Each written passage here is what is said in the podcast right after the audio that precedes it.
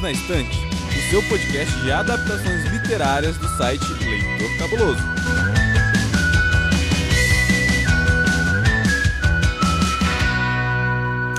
Sejam muito bem-vindos ao seu podcast favorito sobre adaptações literárias, o Perdi na Estante. E aqui estou eu, o rei dos quadrinhos, como a Amanda falou em algum episódio lá atrás. Se vocês não viram, estão errados, vão lá para ouvir. Estou aqui ao lado do meu queridíssimo amigo, o senhor, o rei, a majestade das ficções humanas e não tão humanas assim, o senhor Paulo Vinícius. Olá a todos, sejam bem-vindos a mais um episódio. Estamos aqui para falar hoje de o sonho de qualquer criança que já teve uma, uma infância divertida, que é brincar de ferrorama. Né? Ferrorama no futuro. Eu tive ferrorama. Né, Cabona?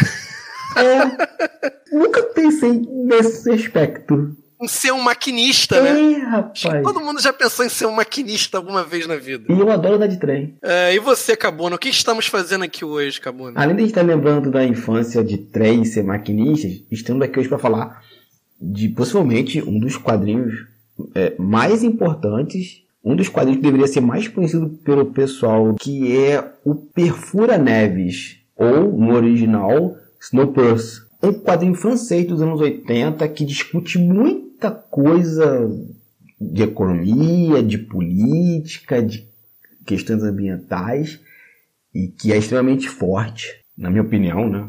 Que é, é extremamente pesado em alguns momentos.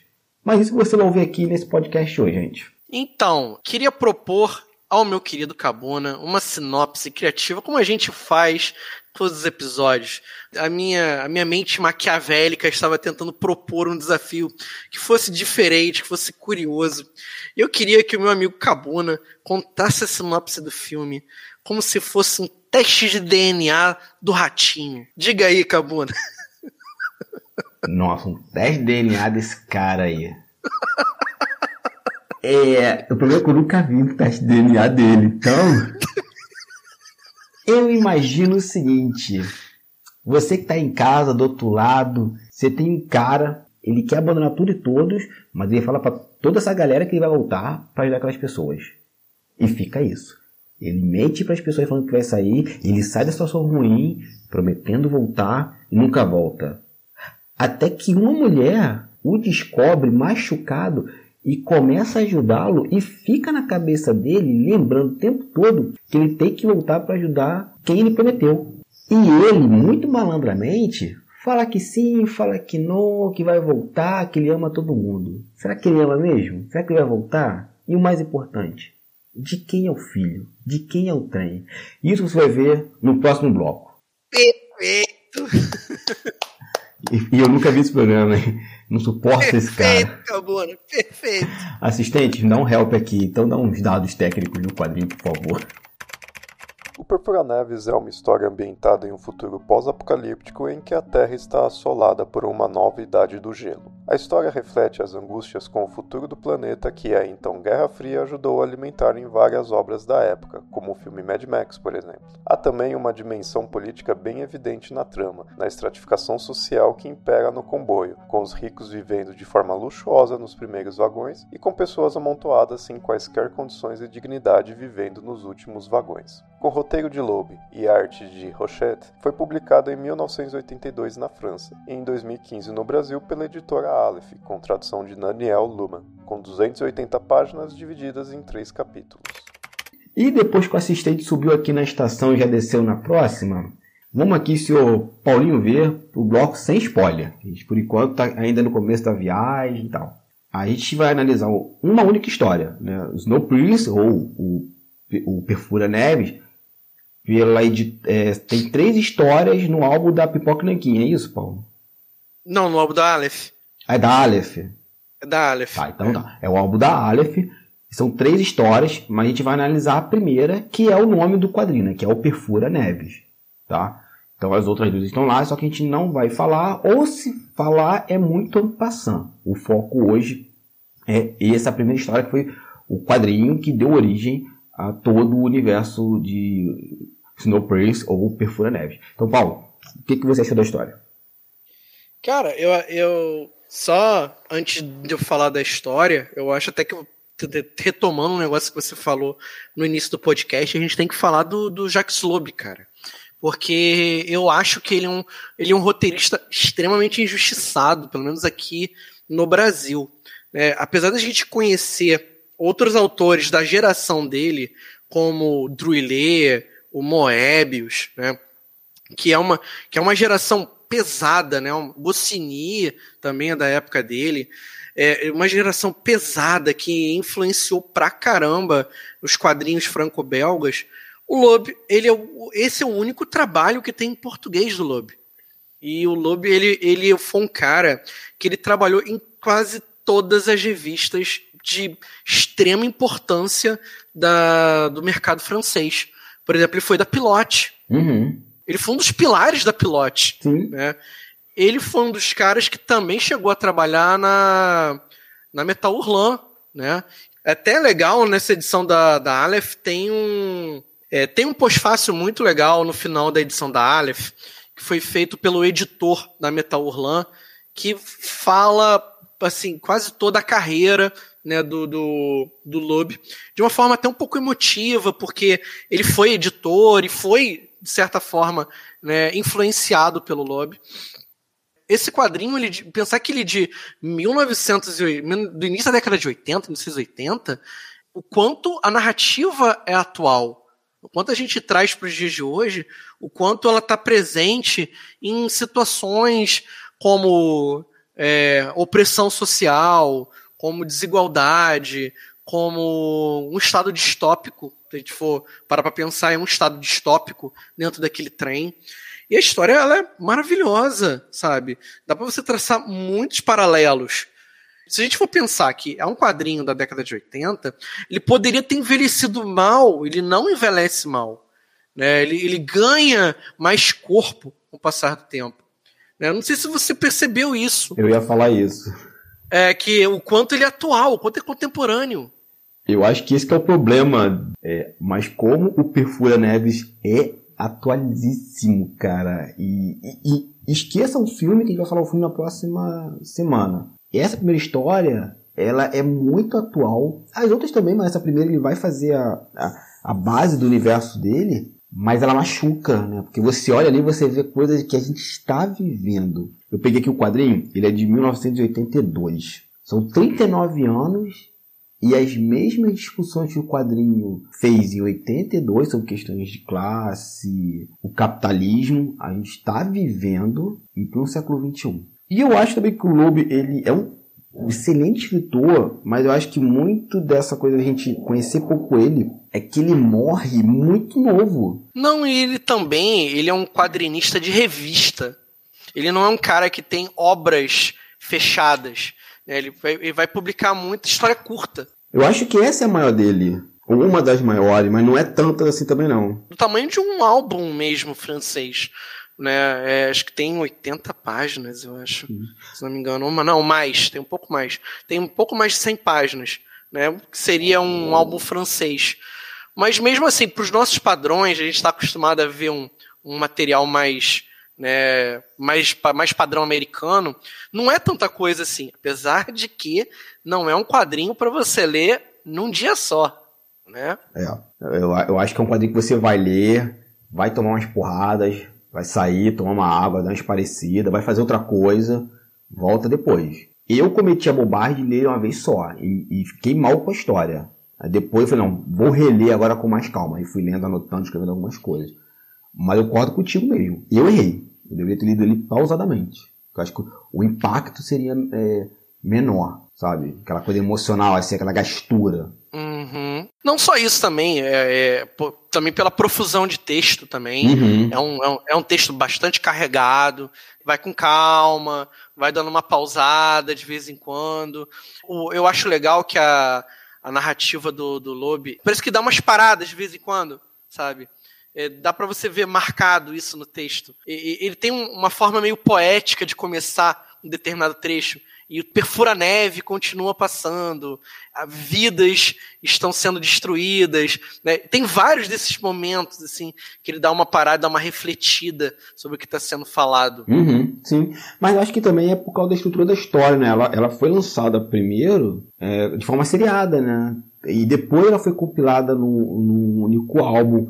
Aí eu acho que esses momentos mais poéticos dele ajuda a pegar esse leitor que está chegando agora, que foi, foi em 82, né?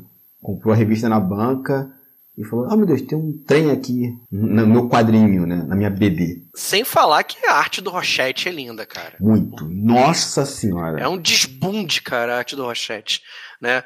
É só. A gente não ia falar tanto dos outros dois quadrinhos, mas só para o pessoal não ficar meio perdido, é o mesmo desenhista nas três histórias, tá, gente? Apesar de que a arte ela dá uma mudada nos outros dois, nas outras duas histórias, porque a arte do Rochette ela começa muito realista e ela vai se tornando abstrata com o passar do tempo. É, ele vai é, adotando outras ferramentas para contar a história.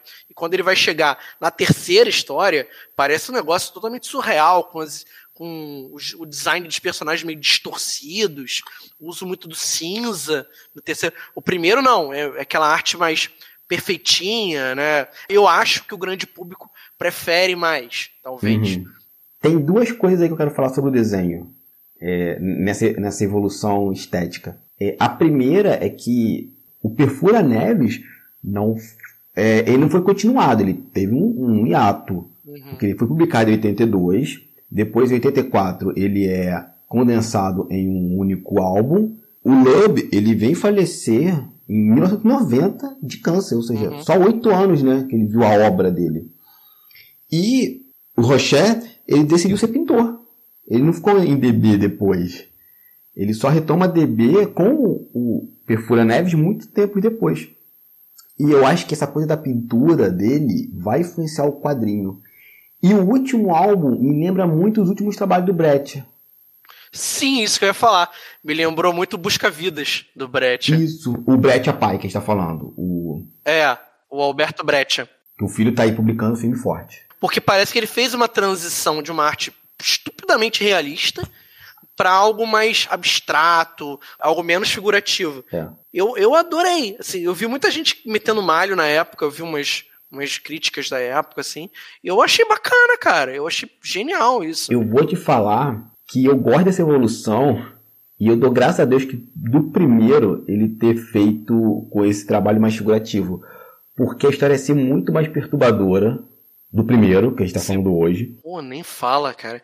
E ser triplamente mais claustrofóbica se fosse aquela arte final, cara. Meu Deus do céu. Mas sim, é muito bom você ver a evolução do cara em 40, 40 anos, não. O último foi publicado. Do primeiro pro segundo foram 14 anos porque ele publicou o segundo, a segunda história em 96 e a terceira acho que é 2000 ou 2001.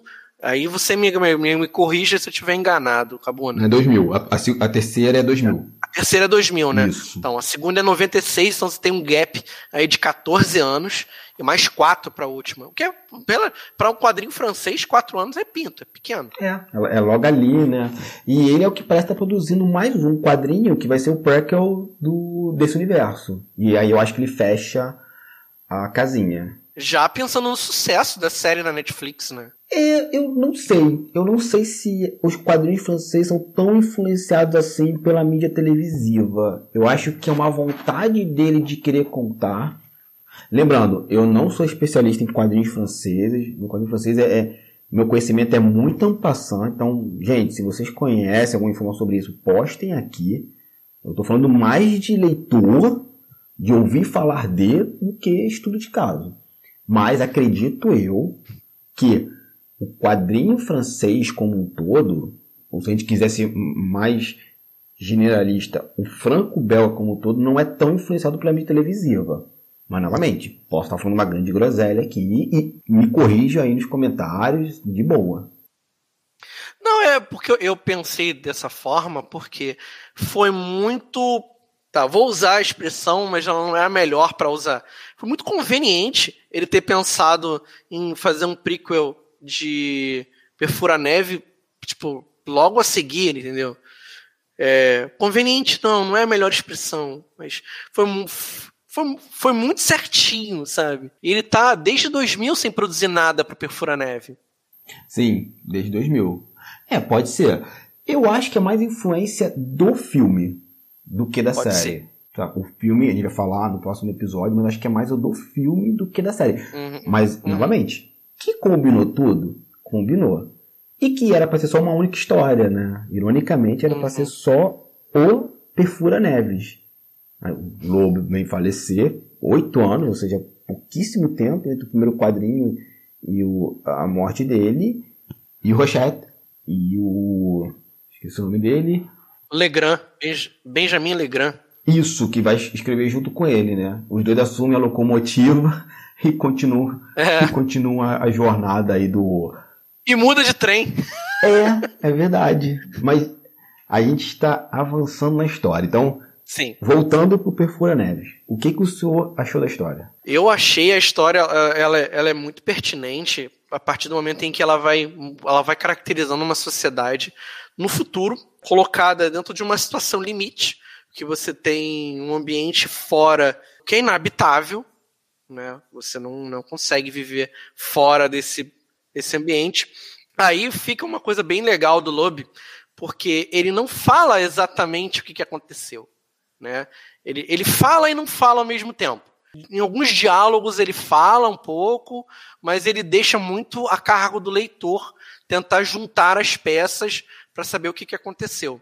E aí, dentro desse trem, você tem uma sociedade altamente hedonista. Você tem uma sociedade marcada pela violência, pelos, pelos prazeres, pelo, pelos excessos. Né? É isso que a, nossa sociedade de consumo ela se tornou. Ela é uma sociedade de, de excessos. Tô dizendo, não estou dizendo que somos hedonistas, por favor. Tá? Nós não estamos numa mesma situação em que as pessoas que, que habitam um trem. Mas será que se a gente for, fosse colocado numa situação semelhante à que eles vivem, nós não teríamos essa, esse desenvolvimento? Ah, mas com certeza. É só ver o Covid aí. É a mesma coisa. Entendeu? A gente hoje vive numa situação extrema. E a gente quer sair porque quer sair. Né? A gente quer estar lá fora de qualquer maneira. Mesmo que a gente coloque a nossa vida e a do próximo em risco. Não importa, entendeu? Importa o eu. O eu é mais importante do que o coletivo. E é o que a gente vai ver tanto a gente vai falar isso tanto hoje como na semana que vem, quando a gente for falar do filme. Exato. O eu é mais importante do que o nós. Sim. Cara, eu gosto muito da história. Primeiro que ela nasce nos anos 80, que é ali não o começo, né, mas eu acho que a consolidação das questões climáticas do nosso planeta. Essas discussões que nós estamos tendo, né, que hoje em dia se mostram factíveis, verdadeiras. Eu leio a história do trem, é, as metáforas que o Love uh, utilizou, né? O trem é o mundo, o que está lá fora a gente não consegue ir, que é inóspito, que é frio, que é o espaço sideral, e que o trem anda indefinidamente sem, sem parar, porque não tem pra, o porquê parar. Remete isso, né? Assim, de que a gente está no espaço vagando, a gente cria narrativas, seja o dinheiro, seja religiões, o capitalismo, etc., para ter um fio de esperança. E, e, esse quadrinho ele vai trabalhar muito com isso, mas não mais de desconstrução, mas de provocar reflexões sobre isso que você acredita ser a realidade, né? Não, você pode ver na arte do Rochette isso se refletindo, a combinação do roteiro do Lobby com a arte do Rochette. É, as cenas em que aparecem uma tomada externa, são perturbadoras. Exato. É tipo assim, é preto. Não tem nada. Você só vê o trem passando. Você não vê nenhum horizonte. Não, não uhum. vê nada. Quase a maioria das tomadas de fora, elas são, assim, é desolador. Você não tem o que olhar do lado de fora. É branco. Só que, na maneira como ficou transposta pro, pro quadrinho, o trem é branco e o cenário de fundo é preto. Então, e é uma coisa simples, é algo chapado mesmo. É só o trem e um cenário preto, mais nada. E quando, quando as pessoas estão olhando para o lado de fora, tem alguns dos vagões que tem uma janelinha. Tudo preto. Talvez uma montanhazinha assim, uma silhueta de uma montanha, mas nada. O mundo hum. é o trem. O nosso mundo é o trem. O nosso mundo é o trem. Isso é apavorante, porque você vê o quanto aquilo é frágil. Porque se o trem parar? E se o trem descarrilhar? O que acontece? Você me lembrou agora aquele livro do Carl Sagan. É um pequeno ponto brilhante no espaço, uma coisa assim. Pequeno ponto, pequeno ponto pálido, não é isso? É, acho que é isso. Porque isso é frágil, né, cara? A gente tá aqui achando que vai ser imortal, que nada nos afeta. E tá aí. É, é bom, pessoas do futuro, estamos vivendo uma pandemia. E uma pandemia já tem cura, inclusive, né? Mas. É... Aqui no Brasil não tem cura, né? É. Cura pra idiotice não existe. Isso, fato. Mas é isso, né? A gente não tem controle de nada. E o, o, esse quadrinho mostra isso. E se o trem parar, o que acontece com as pessoas? Eu acho, eu acho isso muito, muito forte e, e ele leva a muitas reflexões. Demais. E, e, e o, o, quanto é fácil acontecer isso. Exato. Né? É, eu acho engraçado, uma curiosidade, sim. Na semana passada, eu tava vendo. tava assistindo o jornal à noite. E tava passando que um pedaço grande da Antártida se desgrudou. Um iceberg enorme, que um quilômetro de extensão. Eu tava lendo Perfura Neve naquele dia. Eu falei, caralho. Fica reflexivo na hora. Sim, pode crer. Paulo, tem alguma coisa na narrativa que te incomoda? E por que te incomoda? Talvez uma coisa que, que me incomode, mas me incomode aquela, aquele, aquele incômodo positivo, né? Entre aspas, né? Aquele incômodo que você fala assim, puta merda, que o roteiro acertou muito bem nisso. Né? E eu acho que no filme isso se repete bastante. É o quanto o cenário é sujo. É sujo, é nojento, ele é apertado, ele é claustrofóbico, ele é preto, entendeu? Quando você pensa assim, você está acompanhando o protagonista numa jornada rumo à frente do trem. E você pensa assim, bom, ele está indo para os teoricamente, né, para o lugar onde vivem as classes mais abastadas. Então as coisas vão ficar mais claras. Não, é lá que vai ficar pior ainda. Uhum. É lá que as coisas ficam ainda mais sujas, ainda mais nojentas. E ele consegue transpor isso em pequenos diálogos. E uma outra coisa que eu vou deixar pra gente falar quando a gente for falar com spoilers, né? Mas o Prolof não é um herói. Não, nem um pouco. Nem um pouco. Esqueçam que vocês estão lendo uma história que vai ter um final bonitinho, que vai ter um desenvolvimento daqueles épicos, né? Que vai chegar lá e tudo no final vai se resolver. Esqueça isso. Não é o que o Lobby está propondo. O Lobby está propondo uma análise social. Uhum. Doa quem doer. Doa quem doer. Não uhum. importa. Talvez você chegue um pouco mais consciente no final ou não. Aí eu acho que ele é um quadrinho difícil de ser lido você tem que ter uma certa maturidade para ler o Perfura Neves. Tem. Sabe? Eu odeio isso que eu vou falar, mas é a realidade. Não acho que é um quadrinho para todos os públicos. Também não acho. Talvez por isso que o quadrinho não tenha, não tenha feito sucesso. É, não tenha saído tanto, né, assim, pro mundo, né? Eu, eu acho que muita gente, eu sou uma delas, só conheceu uh, os No Pros, né, o Perfura Neves depois do filme. É porque ele saiu numa época que a Aleph estava apostando em quadrinhos. Ele saiu ao lado de Violent Cases, que era um outro quadrinho muito legal do Neil Gaiman e do Dave McKean. Uhum.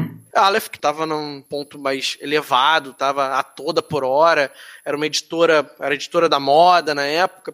Eles tentaram investir nos quadrinhos, só que eu acho que eles não fizeram um marketing legal desse do, do Perfura Neve.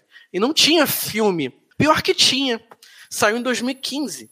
Né? Eles poderiam ter associado ao filme, mas eu não sei se o filme era tão conhecido assim no Ocidente na época. É, eu acho também que não. Eu acho que o maior atrativo do filme é o Chris Evans. Tem um ponto da história que me incomoda, mas aí é o, é o desenhista, né, o quadrinista falando. Quando você estuda quadrinhos, a gente tem uma coisa chamada domínio narrativa. Quadrinho é uma linguagem que vai trabalhar com a simultaneidade. E aí tem que ter um controle dessa simultaneidade e da narrativa. Simultaneidade é tudo acontece ao mesmo tempo e não acontece ao mesmo tempo. Não vou dar muitos detalhes aqui, mas é, é mais ou menos isso. Tudo no quadrinho acontece no tempo presente, mas conforme eu vou focando minha visão, ou as coisas já aconteceram, ou elas estão acontecendo, ou elas vão acontecer. E numa página de quadrinhos tudo está ali misturado. Então, se a minha visão tá no. Se meu olho está em cima de um quadrinho, aquilo é o presente. Então, a minha visão periférica está pegando o passado, está pegando o futuro. Dito isso, você tem que ter um controle dessa disposição dos quadros, da designer da página, para que o leitor leia sem solavancos. Não tenha dúvida para onde ele está lendo.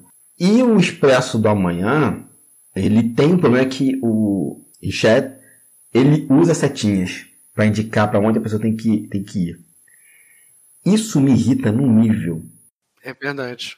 Sabe? Me incomoda. Mas, morando aqui em Portugal, eu reparei que isso é um hábito europeu. Eu estou comprando Dump, da Bonelli, eu estou comprando Dylan Dog, tem alguns outros quadros europeus que eu estou comprando aqui, né, principalmente portugueses, e eles usam muito esse artifício da setinha para indicar narrativa. É uma coisa que me irrita? É. Mas eu já compreendi que é uma faz parte da gramática visual dos quadrinhos europeus. O uso da setinha para indicar para onde você tem que ler. Mas é só isso que me incomoda. É só isso. Porque assim, a gente hoje é, é muito acostumado também com quadros grandes, splash page, coisa de duas páginas, aquela, aquela cena ultra dinâmica e que está acontecendo uma explosão de coisa ao mesmo tempo. Isso não é o que você vai ver no quadrinho, sabe? Ele trabalha com quadros normais de, eu acho que de 5 a 8 por página. Sim. E aí vai ser até o final. De vez em quando, né, eu acho que eu acho que só no início dos capítulos ou no final que você tem aquele quadro grande, só com uma, uma coisa só. Eu acho que só no início e só no final.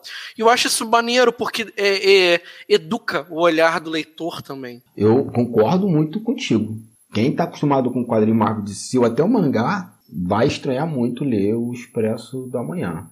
Vai, e isso torna o quadrinho mais longo. Eu acho isso bacana porque você pensa assim, pô, quadrinho de 40, 60 páginas, que porcaria. Isso aí eu vou sentar aqui na, no meu sofá e vou devorar em meia, em 15 minutos, 20 minutos. Que é o que você faz com um quadrinho americano, né? Quadrinho americano, você pega 24 páginas e você devora em minutos. Não é isso que você vai ver aqui. É uma história de 100 páginas que você pode levar dois, três dias, tranquilo, lendo. Para ser mais exato, são cento, 108 páginas. Não é um quadrinho longo? Não é um quadrinho longo, mas você vai levar tempo para ler isso. Pelo texto, pela arte, pela reflexão assim acerca do texto. Tudo isso vai fazer o, o quadrinho dar uma, dar uma engordada. Exato. E aproveitando, se o Paulo Vinícius recomenda a leitura, demais. Demais da conta. Eu acho, novamente, é, se o pessoal pegar e seguir o nosso link aí que a gente vai deixar aí na postagem, o quadrinho tá barato, tá? É um quadrinho europeu que é estupidamente barato, que vale demais a pena, uma arte maravilhosa, um roteiro impecável. Isso porque a gente só está falando do primeiro capítulo. Tem três capítulos. Então a gente não está nem pegando aqui para falar do, do, do, que o Legrand coloca nos outros dois, nos outros dois capítulos, que acrescenta bastante ao que o Lobby já tinha colocado antes. Apesar de que só pro roteiro do Lobby já valeria o quadrinho inteiro. Tem mais dois extras, mais dois capítulos a mais. Né? Tem mais 150 páginas a mais. É um roteirista fantástico, é um artista no, em pleno poder de suas potencialidades. Né? Cara, é é imperdível isso. Eu não sei como. Eu não vejo mais pessoas falando dele. É, eu também endosso tudo que o Paulo falou. Vale a experiência, mas não faço a minha bobagem. Não leio ele de uma sentada. Leio devagar. Recomendo, gente. Excesso de proteção agora. Recomendo ler num domingo de dia. Porque acho que ler ele e dormir dá pesadelo. Uhum. E assistente, fala algumas curiosidades sobre o quadrinho, por favor. A história foi concebida de forma fechada, seguindo a regra da revista A Suivan, e publicada de forma seriada. No ano de 1984, Perfura Neves foi reunido em um único álbum, alcançando grande sucesso crítico e comercial. Mesmo com todo esse sucesso, a história não teria uma continuação, pois o desenhista Rochette resolveu se dedicar à pintura e o roteirista Loeb faleceu de câncer em 1990. O universo do Perfura Neves só foi retomado em 1999 com a entrada do roteirista Benjamin Legrand e com o retorno de Rochette aos desenhos, produzindo a história O Explorador. No ano seguinte, a dupla publica a história A Travessia. A versão da Aleph é um álbum que compila essas três histórias. Rochette desenhou a história Terminus de 2015 com roteiro de Olivier Bouquet e está terminando o prequel Extinctions com roteiro de Mads. Essa história, dividida em três partes, sendo que as duas primeiras já foram publicadas, conta a história da criação do trem e de como o mundo foi extinto. Bom, gente, se você entrou no trem agora nessa estação, já aviso que é o bloco do spoiler. Então a gente vai falar tudo que a gente quiser falar sobre a história, vai dar spoiler estamos avisados. Então, caso você não tenha lido o quadrinho, dá uma parada, vai lá, lê o quadrinho, depois você volta aqui para participar da, da nossa conversa. Paulo, vamos lá, né? O quadrinho todo, o Perfura Neves, ele vai falar sobre esse trem gigantesco que é o Perfura Neves, que é uma bela metáfora para o nosso planeta e tá lá bem destacado as três classes sociais. E até outras coisas que a gente vai discutir mais pra frente aqui, que eu fiquei pensando sobre o quadrinho, até pelo momento que ele foi escrito. Ele foi escrito em 1982, gente, e você estava ali no, no, final da Guerra Fria, Estados Unidos e a União Soviética. E guarda essa informação, que ela tem muito importante dentro dessa história. Então, assim, você tem, além da divisão de classes, proletariado, a classe média e a burguesia, a gente tem os militares, que contam a história junto com o nosso protagonista, o Prolof, e a igreja, que inclusive ora para a grande máquina. Ele faz uma religião em torno da locomotiva. Aí, Paulo, esses personagens dentro dessa história, você consegue enxergar algum paralelo com a nossa realidade? Com certeza. Faz aquela brincadeira, né? Porque você pode ver pelo próprio nome do protagonista o que, a, a quem que o Lobby está se referindo, né? Prolof. Então ele sai de um lugar em que é habitado por uma, uma quantidade absurda de pessoas no mesmo lugar tentando sobreviver dentro de um mesmo vagão e ele arruma um jeito de conseguir sair do lugar onde ele, onde ele se encontrava e chegar mais ou menos no meio, perto do meio da, da locomotiva. Você pode facilmente imaginar aquilo como sendo a União Soviética no período, de, no período do declínio. Você consegue imaginar uma sociedade parou, ela não conseguiu acompanhar o, o, o ritmo da sociedade capitalista. Vamos lembrar que nesse momento a Guerra Fria ela estava na, na sua terceira fase, que é a fase da Detan, que vem depois depois que os Estados Unidos passam pela crise do petróleo, e aí você já tem uma, uma União Soviética próxima do governo do Gorbachev, que não se deu bem com, com a corrida espacial, não, não conseguiu, os gastos eram muito grandes, isso acabou afetando o Estado e a população empobreceu. Já nesse período a gente já começa a ver que parte da elite na União Soviética já tinha adotado hábitos capitalistas, quando não tinha é, assumido completamente o fato de ser capitalista mesmo, né? Eu tenho mais bens do que aqueles que estão nas camadas populares. Então já não é mais uma sociedade cooperativa há muito tempo. Então você tem, nessa época, denúncias de várias pessoas saindo da União Soviética, atravessando para o Ocidente via Muro de Berlim. Então você pode imaginar essa passagem do Prolof, né, do, do seu vagão lá no fundo, para o meio, como sendo ele atravessando aquele campo minado na Alemanha Oriental e chegando no Ocidente. Você imaginou isso também? Eu imaginei e eu vou reforçar um pouquinho mais assim. As pessoas esquecem, né? Talvez pelo nosso mundo hoje ser muito mais permeado pelo protestantismo, mas nos anos 80 quem ditava a muitas aspas aí, religião no mundo era a Igreja Católica. Sim. E um dos maiores combatentes do comunismo, esse fantasma chamado comunismo, que já não tinha mais comunismo na União Soviética naquele momento, pelo menos não de forma prática, era o Papa João Paulo II que é extremamente caracterizado, não fisicamente, mas ideologicamente, nos, na religião da máquina. Que a Igreja Católica, pela figura do João Paulo II, vai se aliar ao conservadorismo e ao capitalismo para combater o comunismo em todas as vertentes do mundo. Mas quando eu vejo essas figuras no quadrinho, a igreja endossando as decisões do, do, da, do governo, entre aspas, aí, o governo da máquina, eu confesso que eu dei um sorrisinho de canto de boca, assim. Eu entendi a referência, né? Como diria o Capitão América. Uhum. Ele não esconde. Eu, eu acho que é, eu acho bacana que a gente precisa é, é aquela coisa a gente precisa ler além da além do que do que está na, nas linhas né a gente tem que ler um pouco um pouco além do que quais as simbologias que estão presentes é esse o desafio que o lobby propõe propõe para gente Exato. Uma obra, seja ela um quadrinho, uma pintura, um, um, um livro, ela não é um objeto estanque no tempo. Ela dialoga com o seu tempo. Eu acho que toda grande obra de arte vai ser isso. Ela vai ser um reflexo do seu tempo, seja direto ou indiretamente. A gente compreender o que estava acontecendo no mundo em 82 ajuda muito você entender o lobby e o quadrinho. Sim, perfeitamente. É o, o no caso, a gente está vendo um, comunismo não, porque nunca existiu. Socialismo, né?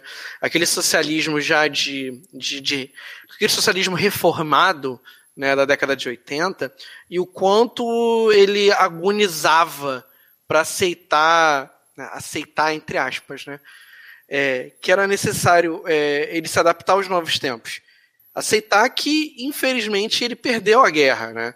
Ele perdeu essa, essa, essa disputa ideológica para o modelo capitalista que foi hábil em se adaptar. E o que a gente vê no, no ao longo do, da, da, trajetória do Prolof pelo trem, o quanto esse capitalismo ele, ele, ele foi capaz de se adaptar às necessidades de cada vagão. Cada, cada, cada camada social presente ali tinha a sua maneira de enxergar como que a grande máquina deveria servir a ele. Seja é, oferecendo a oportunidade de ser violento, seja a oportunidade de, sei lá, é, obter muitas mulheres, de ter poder. De comer o que quiser. De comer o que eu quiser, né? Enquanto que a, o resto da população ela ficava alijada de qualquer forma lá no vagão de trás. E não importa. Ela, ela não me importa mais. Ela é uma massa de manobra. Eu posso me livrar ou não dela se eu quiser. Mas tá aí. Vem uma pergunta agora na minha cabeça. Não é uma crítica do Lobo de Rochette também ao capitalismo? Também. Então, porque você tem a figura ali dos, dos militares. Na história você tem basicamente cinco personagens, né? Que tem nome, né? Mas vamos pegar o Prolof. Ele é o cara que sai ali do proletariado. Eu tive essa visão tua, mas tinha ouvido falar eu também vi que eles podem ser lidos, né, a, a, as classes lá atrás do vagão, como todos os países periféricos ao capital, que só servem como massa de manobra. Uhum. Os militares forçam aquelas pessoas a ficarem ali. Aí só a gente vê é, tudo que os Estados Unidos fez na América Latina, Operação Condor, é, a Colômbia, o, o Brasil, que apoia a ditadura, etc, etc, etc. Através dos militares.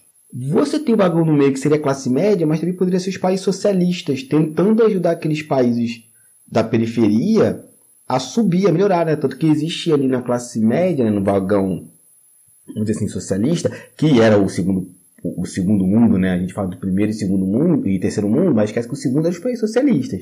Primeiro seriam os capitalistas, socialistas, e terceiro, terceiro mundo é a gente que é a periferia do capital. Que essa galera do meio do vagão quer ajudar as pessoas lá de trás. Porque discorre tudo que acontece lá na frente. É, não, então, você pode, você pode analisar aquele movimento a parceira do Prolof faz parte, como sendo esse, esses intelectuais da classe média, né? Esse pessoal é, não quer se comprometer tanto, mas também não quer que as coisas continuem do jeito, não, não quer participar do status quo, quer mudar o status quo, mas não sabe como fazer. Uhum. O nome dela é Adeline Below. Então você pode, você pode entender o movimento em que ela faz parte como isso né, como essa, esse, esses intelectuais que, na hora que a igreja e os militares entendem que essa classe média ela incomoda, aí eles passam a massacrar. Uhum. Né? Aí eles passam a criticar. É o que acontece com ela no trem, né? Que ela passa a ser a parceira do Prolof, mesmo não querendo. É, você não, você pode até interpretar como sendo a imprensa também. Como a imprensa? Eu acho que é uma interpretação possível também. Eu posso entender também como uma, uma imprensa que é, está querendo fazer uma. está querendo denunciar aquilo que está acontecendo dentro do, dentro do trem. Tem lá as, é, é, as informações, mas não tem nada muito concreto a respeito, porque ela não tem acesso a determinadas partes do trem. No começo da narrativa, a gente vê que os militares eles deixam. Assim, ah, são um bando de chatos, fica aí. Deixa eles livres. Não bate em ninguém, não né? Mas tira eles daqui. Só que aí, quando as coisas começam a apertar e o Prolof ele se torna uma pessoa mais notória, e aí esse pessoal da, da Adeline, eles enxergam no Prolof uma possibilidade de mudança do status quo, aí a igreja e os militares se incomodam. E aí eu tenho que censurar, eu tenho que censurar a informação que está chegando lá atrás. Eles não podem saber que o Prolof está aqui na frente. Eles não podem saber o que o Prolof descobriu. Então aí já não, já não é tão interessante deixá-los tão livres assim. Sim, e que o Prolof descobre é que. E, e, nós, junto com ele, é que isso é outra coisa legal da história. Nós vamos descobrindo coisas junto com o Prolof. Uhum. É, e uma coisa que ele descobre que é que eu ri na segunda leitura é que o pessoal lá na frente, né, os ricos, a burguesia, eles pretendem soltar os vagões de trás, deixar os pobres, né, o proletariado, morrer pelo caminho para que a locomotiva possa continuar funcionando. E funcionando aí, gente, não é só o trânsito pela neve, é funcionando todo o seu ambiente, né? Suas relações de poder. Eu ri, cara, porque você vai ver no quadrinho que muita gente da classe média apoia isso, essa decisão. Porque os pobres não saem para nada. É necropolítica. Uhum. Eu ri porque, não é porque eu apoio isso, lógico que não. Mas é que é a classe média que se vê mais próxima da burguesia, mas não repara que ela vai ser o próximo proletariado. Quando aqueles forem abandonados. Eles vão ser o próximo vagão do fundo. Exato. Que foi o que aconteceu com o Brasil. A galera do Brasil, eu sou classe média porque. Eu, classe média não. Eu sou rico, eu não sou classe média, eu sou rico porque eu ganho 5 mil reais e eu pago em 60 vezes o meu. sei lá, HB20. Aí você hoje tem uma recessão provocada por esse neoliberalismo e você vê essa galera ganhando 5 mil desempregada fazendo Uber, né? Porque, é, novamente, aquele, aquela falta do pensamento de conjunto. Eu estou pensando no eu, que é uma característica do, do modelo capitalista. É o individualismo acima do coletivismo. Eu não tenho que pensar no próximo. Né? Que essa pandemia fez é, acirrar isso, essa, essa percepção. Porque é uma, é, uma, é uma doença, de certa forma, social. Uhum. É, uma, é uma doença que não afeta só a mim, eu estou transmitindo ela para outras pessoas, que vão transmitir para outras e outras e outras. Então, ela, de certa forma, ela é uma doença que obriga você a pensar no coletivo. Só que aqui no Brasil a gente tem um pensamento tão individualista que a gente não consegue pensar no coletivo. Exato. A gente tem esse pensamento errôneo de ser, ah, eu sou classe média, né?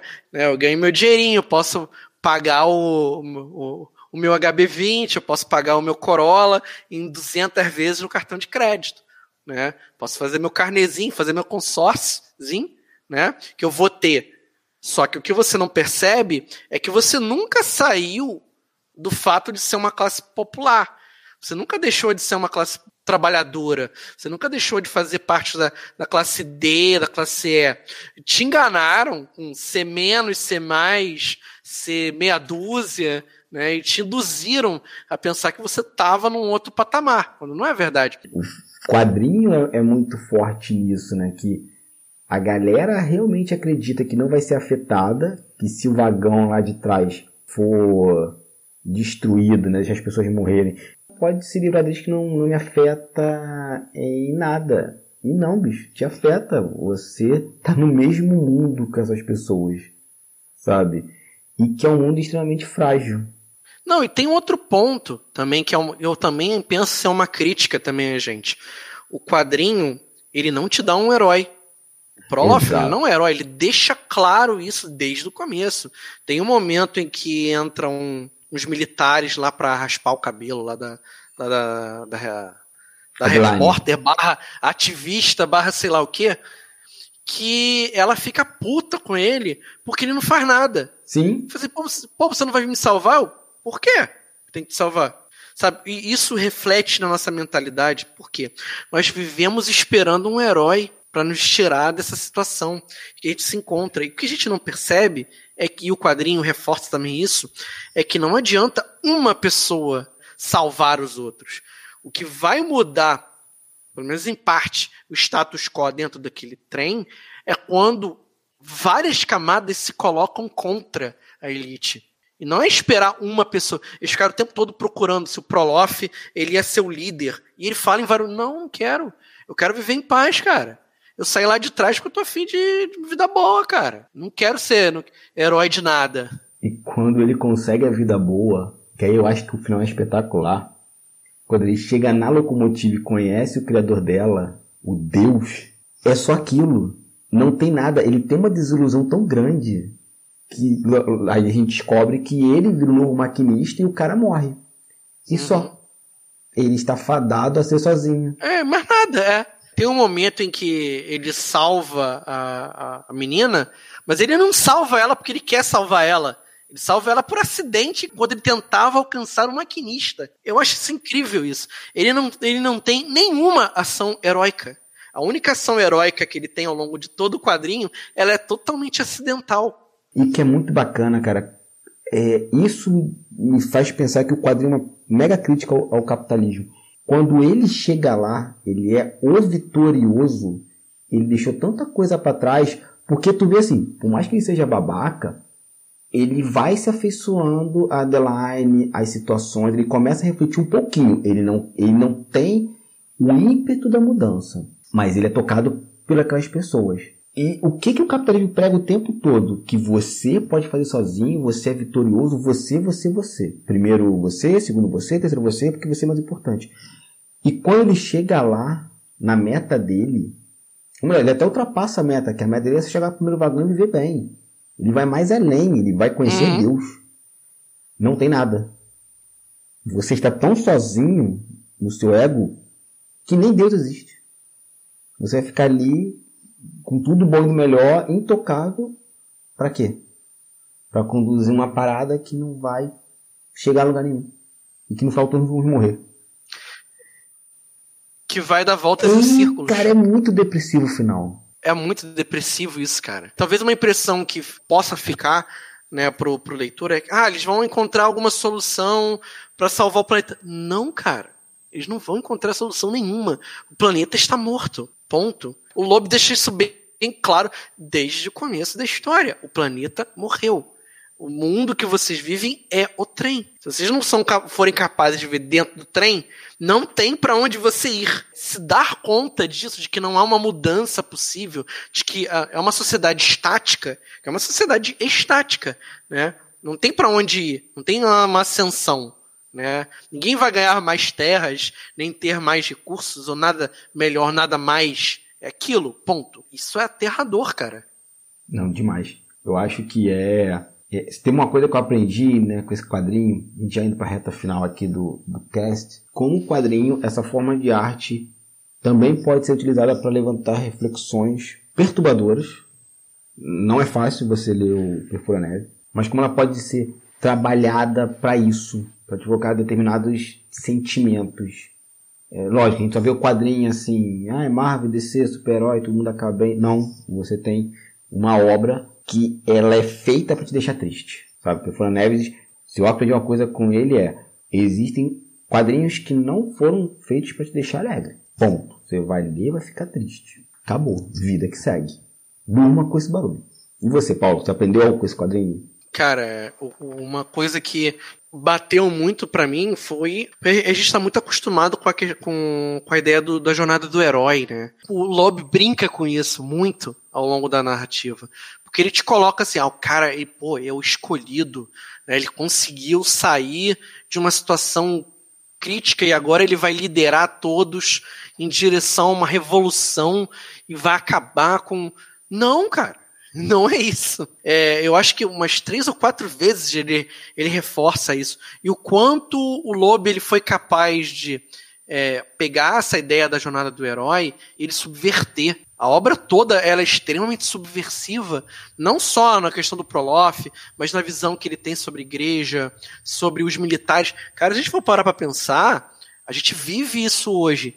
Militares e religião buscando é, oprimir. Não é a religião católica, é a religião evangélica hoje. Se a gente for parar a pensar. O Brasil é isso. O Brasil é como se fosse o grande perfura-neve. A gente está dentro de um, de um negócio, de um trem, de um trem sem direção, que não está indo a lugar nenhum. A gente está vendo que é, ele, ele tá, tá para descarrilhar, porque as coisas se encaminham para isso. A população ainda não se deu conta de que não dá para você ficar esperando Sassamu Tema não dá para você ficar esperando Gilgamesh, não dá pra você ficar esperando Hércules Aquiles vir te salvar. Você tem que fazer alguma coisa. Né? Você, vocês, no plural. Né? Que a gente é, precisa entender que a democracia ela precisa amadurecer. E isso que a gente vê no trem é uma democracia imatura, que não tem para onde correr, que chegou no seu ápice e não é capaz mais de se expandir. As pessoas não são mais capazes de, de, de, de resolver os problemas porque não, porque os, os problemas ficaram tão grandes, mas tão grandes que ultrapassou o escopo da locomotiva. Perfeito. Concordo contigo muito, assim, muito. E, Paulinho V, pra gente encerrar aqui, quantos selos cabulosos vale o Perfura Neves? Gente, eu dou cinco selos cabulosos, assim, sem pestanejar, porque a gente tem um quadrinho fantástico, que, que, suscita várias discussões. A gente aqui não tocou nem na ponta do iceberg das discussões sobre, sobre perfurar neve. Há muito mais a ser discutido. Né? A questão, como a gente falou, da imprensa, da, da religião, que a gente não, não teve tempo para comentar a respeito, mas que a gente deve falar um pouco mais quando a gente for falar sobre o filme. É, as lideranças. O cara que a gente não comentou, Cabuna, que é aquele cara que acumula conhecimento dentro do, do, do vagão dele. Sim. Cara que tem livros dentro do vagão dele. Né? E somente ele, dentro de todo, toda a locomotiva, tem livros. É o único momento que você vê isso. Ele é um intelectual que também faz parte da opressão. Uhum. Ele também oprime. É, é um quadrinho com tantas camadas diferentes, né? um roteiro muito bem executado, né? um artista que, no, no, em pleno poder de suas potencialidades, né? O cara que desenha muito, design de personagens, uma coisa muito bacana que você, você leitor pode prestar atenção no quadrinho, é a preocupação que quando tem as cenas dentro do trem, ele se preocupa com o fundo, tanto quanto com os personagens. É, são um design de personagens muito bem feito, o rosto, né, não, não, não, não tem é, rostos parecidos, são todos diferentes, e percepção de que a necessidade de você preencher o fundo também. Então, tudo isso contribui para um quadrinho muito bom. E você, Cabona, quantos selos você dá? Ah, bicho, eu dou cinco selos cabulosos, porque assim, é muito bom. Ele é um quadrinho muito bom. Infelizmente, muito atual. Eu queria muito estar aqui falando que, nossa, já passou, estamos num mundo melhor.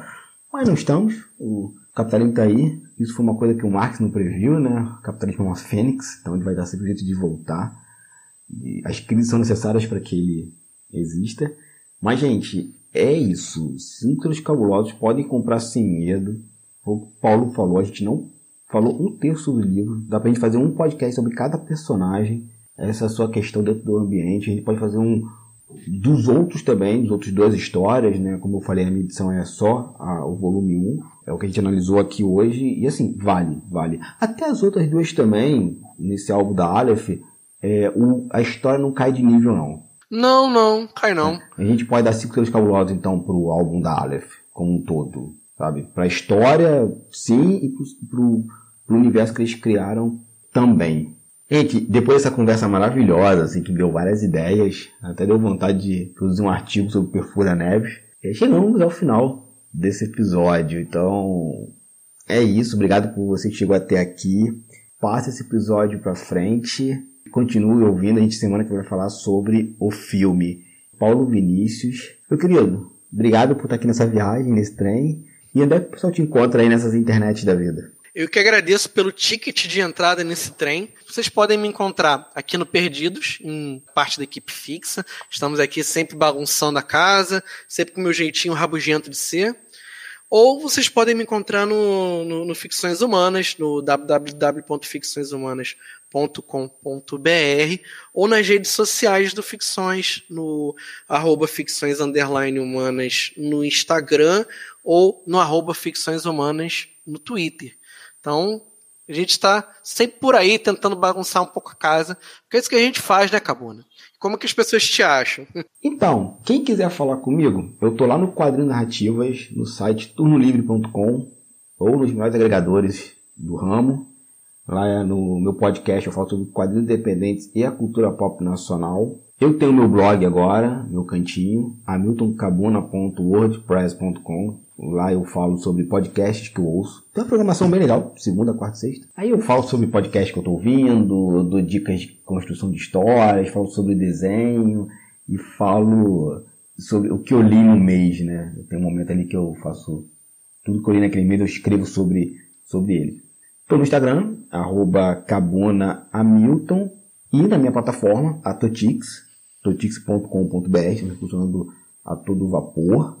Eu estou editando alguns quadrinhos, né? Então a gente está com essa, essa editora transformando, está sendo uma experiência muito, muito bacana. E é isso, gente. E assistente, dê suas palavras finais, por favor. Contribua para novos episódios do Perdidos na Estante em catarse.me barra leitor underline cabuloso ou no PicPay. Se você é das redes sociais, nos encontre em twitter.com barra perdidosestante e instagram.com barra perdidosnaestantepod. E fique ligado, no dia 30 desse mês de junho, às 19 horas, Domênica e Basso, nosso querido casal de podcast, estará na Twitch fazendo uma live de leitura de comentários dos episódios. Lembrando, será numa quarta-feira, dia 30, às 19 horas, e o endereço é twitch.tv barra casal de podcast. Então vocês ouviram o podcast Perdido na Estante, apresentado por mim, Hamilton Cabuna, e pelo Sr. Paulo Vinícius. A assistente é o Leonardo Tremesquim. A edição é de Hamilton Cabuna.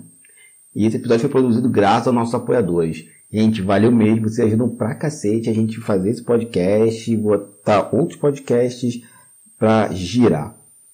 E vamos agradecer especialmente esse pessoal, dar um abraço nesse frio que é o trem, a. Abner de Souza, Alessandra Rocha, Amauri Silva Limo Filho, Caio Amaro, Carolina Soares Mendes, Carolina Vidal, Cláudia Rodrigues, Clécio Alexandre Duran, Deise Cristina, Edgar Egawa, Igor Bajo, Janaína Vieira, Leandro Gomes, Lucas Roberto Arraes Domingos, Luciana Bento, Luiz Henrique Silva, Marina Barbosa Kondratovic, Marina Jardim, Melissa de Sá, Nelson Rocha, Priscila Rúbia, Ricardo Brunoro, Rodrigo Leite, Rosenilda Azevedo, Nilda, Sidney Andrade, Deridevil, Tiago Felipe Rüdiger e o Alisson Viana, Aierush. Muito obrigado por tudo, pessoal.